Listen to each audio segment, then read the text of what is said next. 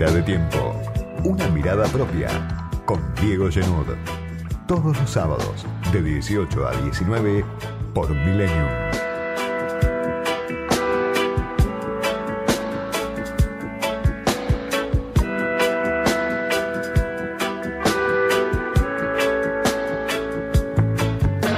Semana intensa, complicada otra vez, esta del fin de semana extra largo.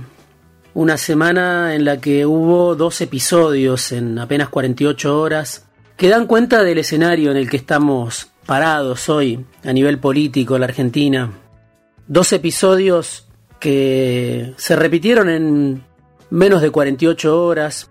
El primero obviamente en La Plata, la represión de la policía bonaerense en un espectáculo masivo, un partido de fútbol importante la recta final del campeonato, mucha gente pendiente de lo que estaba pasando ahí, mucha gente en la cancha en el partido Gimnasia Boca y el espectáculo de terror que vimos hasta el hartazgo, gases lacrimógenos que invadieron la cancha, balas de goma, un operativo represivo que se prolongó durante 45 minutos, la muerte de César Lolo Regueiro de 57 años, más de 100 heridos, 8 que tuvieron que ser internados en hospitales de La Plata, los balazos al camarógrafo de TIC, los padres separados de los hijos, algo realmente de terror en la provincia de Buenos Aires, gobernada por, por el Frente de Todos, por Axel Kisilov, y un escenario donde la primera reacción del ministro de Seguridad, Sergio Berni, la escuchamos también hasta el hartazgo, fue la defensa del, operativo policial. Después hubo algunas críticas del propio Bernie, pero en el comienzo lo que se vio fue una defensa de un operativo represivo como hacía mucho no se veía en un espectáculo deportivo sin barras de ninguno de los dos clubes, por lo menos protagonizando los episodios, y una cacería contra padres, hijos, gente que va a la cancha en la Argentina.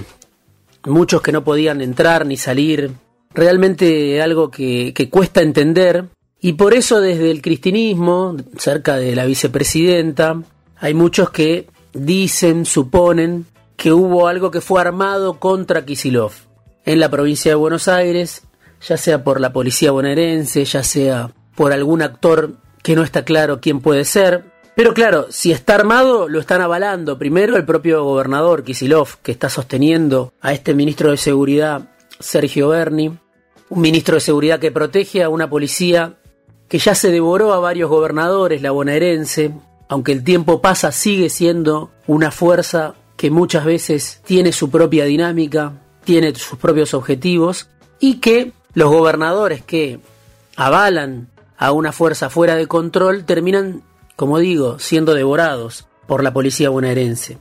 Más allá de que Kisilov haya criticado la represión hasta ahora, nada más separaron a tres policías, al jefe del operativo y a dos policías más. Y es una policía bonaerense que a Kisilov lo condicionó desde temprano y Kisilov, en lugar de fijarle límites, la empoderó. En casos como el de la represión también en Guernica, a familias sin techos, en un operativo donde Andrés Larroque, Sergio Berni actuaron de común acuerdo para desalojar a gente que no tenía dónde ir. Está obviamente la desaparición de Facundo Astudillo Castro también, un tema del que poco se, se sigue hablando. Estuvo acá en su momento Carlos Bianco, jefe de gabinete de Kisilov, ex jefe de gabinete, diciendo que el caso estaba resuelto, pero obviamente Facundo nunca apareció. Y algo está pasando que no termina de quedar claro hacia adelante, o por lo menos se presta a discusión. O Sergio Berni es el candidato del cristinismo, un candidato de mano dura a los Rukauf para el año que viene, que es algo que en el cristinismo niegan. Berni está muy enfrentado con la cámpora, en especial está muy enfrentado con Máximo Kirchner, se enfrentó de manera personal con Máximo Kirchner, lo cual hace presuponer que no es el candidato predilecto del cristinismo. O Berni está armando su propio proyecto con el aval de Kisilov, un Kisilov que cuando lo avala, lo que hace es cavarse la fosa, porque lo complica y mucho. Un accionar como el del otro día, en un espectáculo masivo, una represión descontrolada, en un contexto en que, claro, la inflación devora los ingresos de gran parte de la población, en especial de los que votaban o votaron históricamente al frente de todos. Los números de Kisilov en la provincia son preocupantes, lo citaba el domingo en mi nota en la política online. 74,1% de los bonaerenses en una encuesta de la consultora Circuitos piensa que la gestión de Kisilov es mala, muy mala o regular. Son pocos los que piensan que es buena o muy buena. Por eso no está claro si el plan B del cristinismo va a funcionar a esta altura. Retener la provincia de Buenos Aires. Falta mucho, pero si tuviéramos que arriesgar hoy, las perspectivas no son las mejores. Kisilov se entrega manso a una dinámica que lo lleva a la derrota también.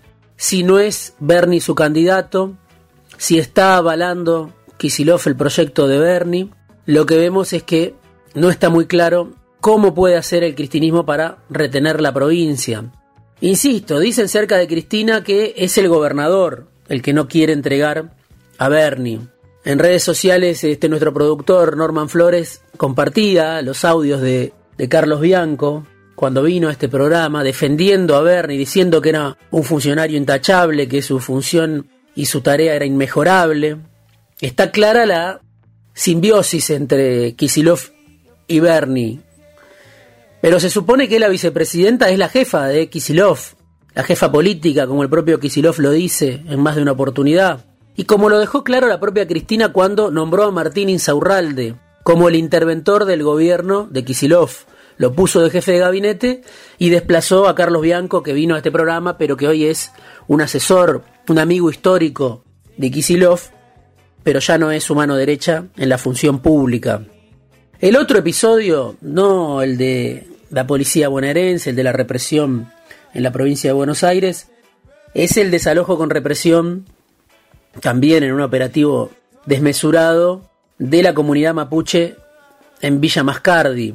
Bueno, obviamente un episodio que pasa lejos de Buenos Aires, que cuenta con el aval de gran parte de la oposición, de los medios de comunicación, de parte del gobierno, pero que no deja de ser llamativo por la magnitud de la represión. Hay que leer a Santiago Rey, el gran cronista que tiene el diario AR en Bariloche. Si lo que se quiere es tener información más allá de lo que dicen la fuerza de seguridad, la policía o los sectores que quieren correr a los mapuches o borrarlos del mapa, ¿no?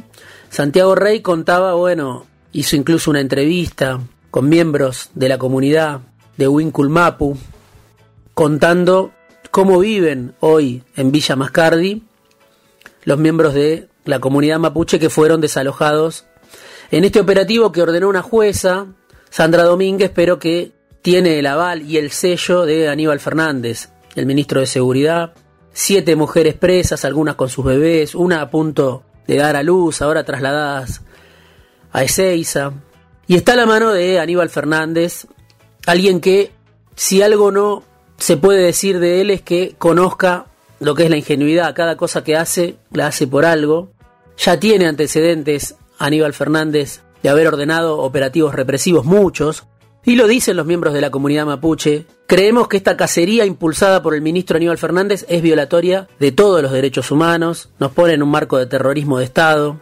Ahora uno se pregunta hacia dónde va el frente de todos, ¿no? Aníbal Fernández y Sergio Berni, personajes que fueron parte esencial de los años kirchneristas, no son recién llegados al kirchnerismo, pero que ahora actúan como si hubieran asumido cierta independencia.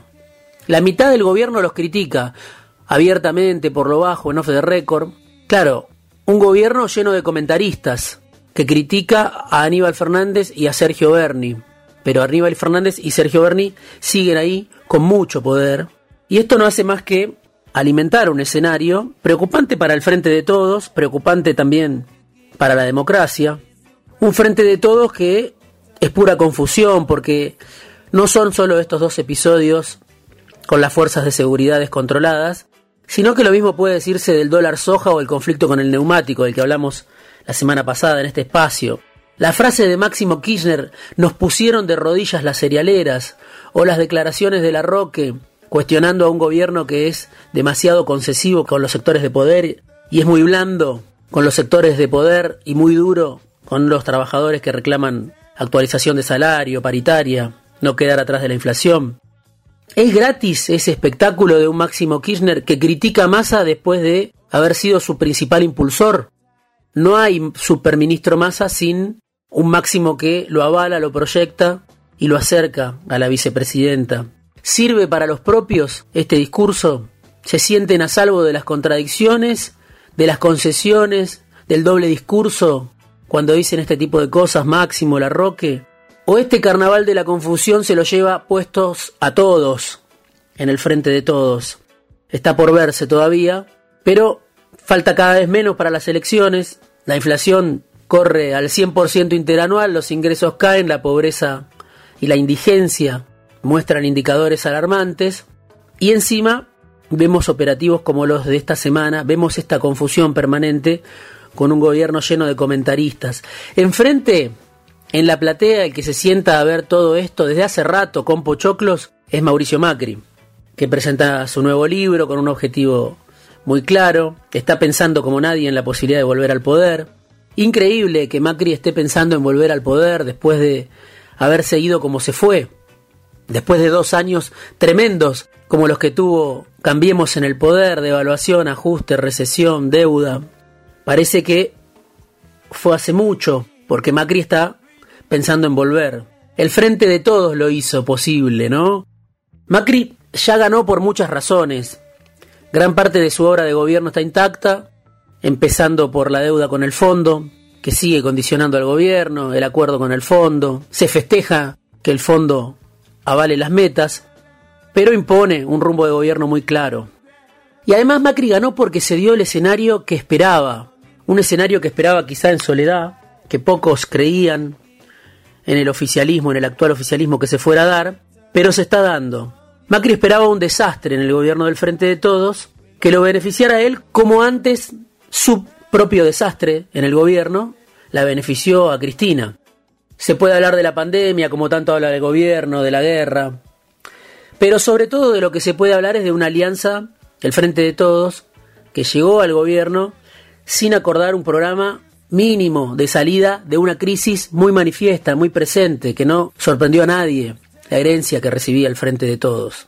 Y el Frente de Todos llegó sin saber cómo salir de esa crisis, sin tener un acuerdo mínimo, sin haberlo discutido. Muchas veces lo planteamos en este espacio, y Macri está tan fortalecido que lo que dijo Facundo Manes en este programa hace dos semanas, cuando lo dice en La Nación Más, que es casi el canal de Macri, bueno, se convierte en una herejía cuando Manes se mete en la boca del lobo y dice en La Nación Más que hubo populismo light, populismo institucional, que hubo persecución con los servicios de inteligencia desde el macrismo hacia muchos del propio macrismo que de todas maneras buscan salvar a Macri. Por eso Manes se convirtió en un hereje por haber dicho en La Nación Más lo mismo que ya venía diciendo y que dijo incluso en este programa. Un Macri muy fortalecido, los halcones muy fortalecidos, Patricia Bullrich muy fortalecida en la interna de Juntos. ¿Qué pasa si Patricia Bullrich acuerda con Macri y va como candidata en la provincia de Buenos Aires? Bueno, es lo que se preguntan algunos en el frente de todos. Porque mide bien Bullrich en la provincia de Buenos Aires. Un Javier Milei muy fortalecido. Y claro, algo similar está pasando en Brasil, donde para llegar al poder Lula se deshace en gestos al mercado y busca ampliar todo lo que pueda hacia la derecha. Mientras a Lula se le exige que amplíe su coalición y potencie a sus enemigos, a los que los llevaron a la cárcel, incluso que los incluya, que les dé lugares de protagonismo, que jure que van a ser parte sustantiva de un eventual gobierno del PT, Bolsonaro hace todo lo contrario, se endurece y gana. Se confirma como un actor central de la política y del Brasil que viene, gane o pierda las elecciones, sin ceder un milímetro, la ultraderecha. Eso también da muestras del escenario actual. ¿Quién está a la ofensiva? ¿Quién dice ni un paso atrás, nunca menos? ¿Y quién se deshace en concesiones hasta perder casi su identidad? Sin tener tampoco un rumbo claro, con antecedentes que ya dieron muestras de que esto sale mal, en Brasil, en la Argentina. Hoy vamos a dedicar el programa a hablar de lo que pasa en Brasil, porque explica también en parte lo que pasa en la Argentina, no solo por la trascendencia mundial de la elección en Brasil, sino también porque tiene resonancias de este lado también de la frontera. Estamos frente a progresismos, populismos, fuerzas que llegaron al poder con el apoyo de los sectores populares que marcaron las últimas dos décadas de la política en Brasil y en la Argentina, pero que hoy aparecen sin inventiva ni audacia para salir de la crisis, en un contexto difícil, sin duda, sin fuerza, como el caso del Frente de Todos, que llegó con una herencia pesada en un escenario de mucha debilidad y sin saber cómo aumentar esa fuerza política, salir de la impotencia. Fuerzas que no tienen claridad para salir de la crisis en un contexto muy difícil y muy distinto al de dos décadas atrás. Así por lo menos es en la Argentina, así parece que es en Brasil, y así, más allá de quién gane o pierda las elecciones, la pelea de fondo la ganan Macri, Milei y Bolsonaro.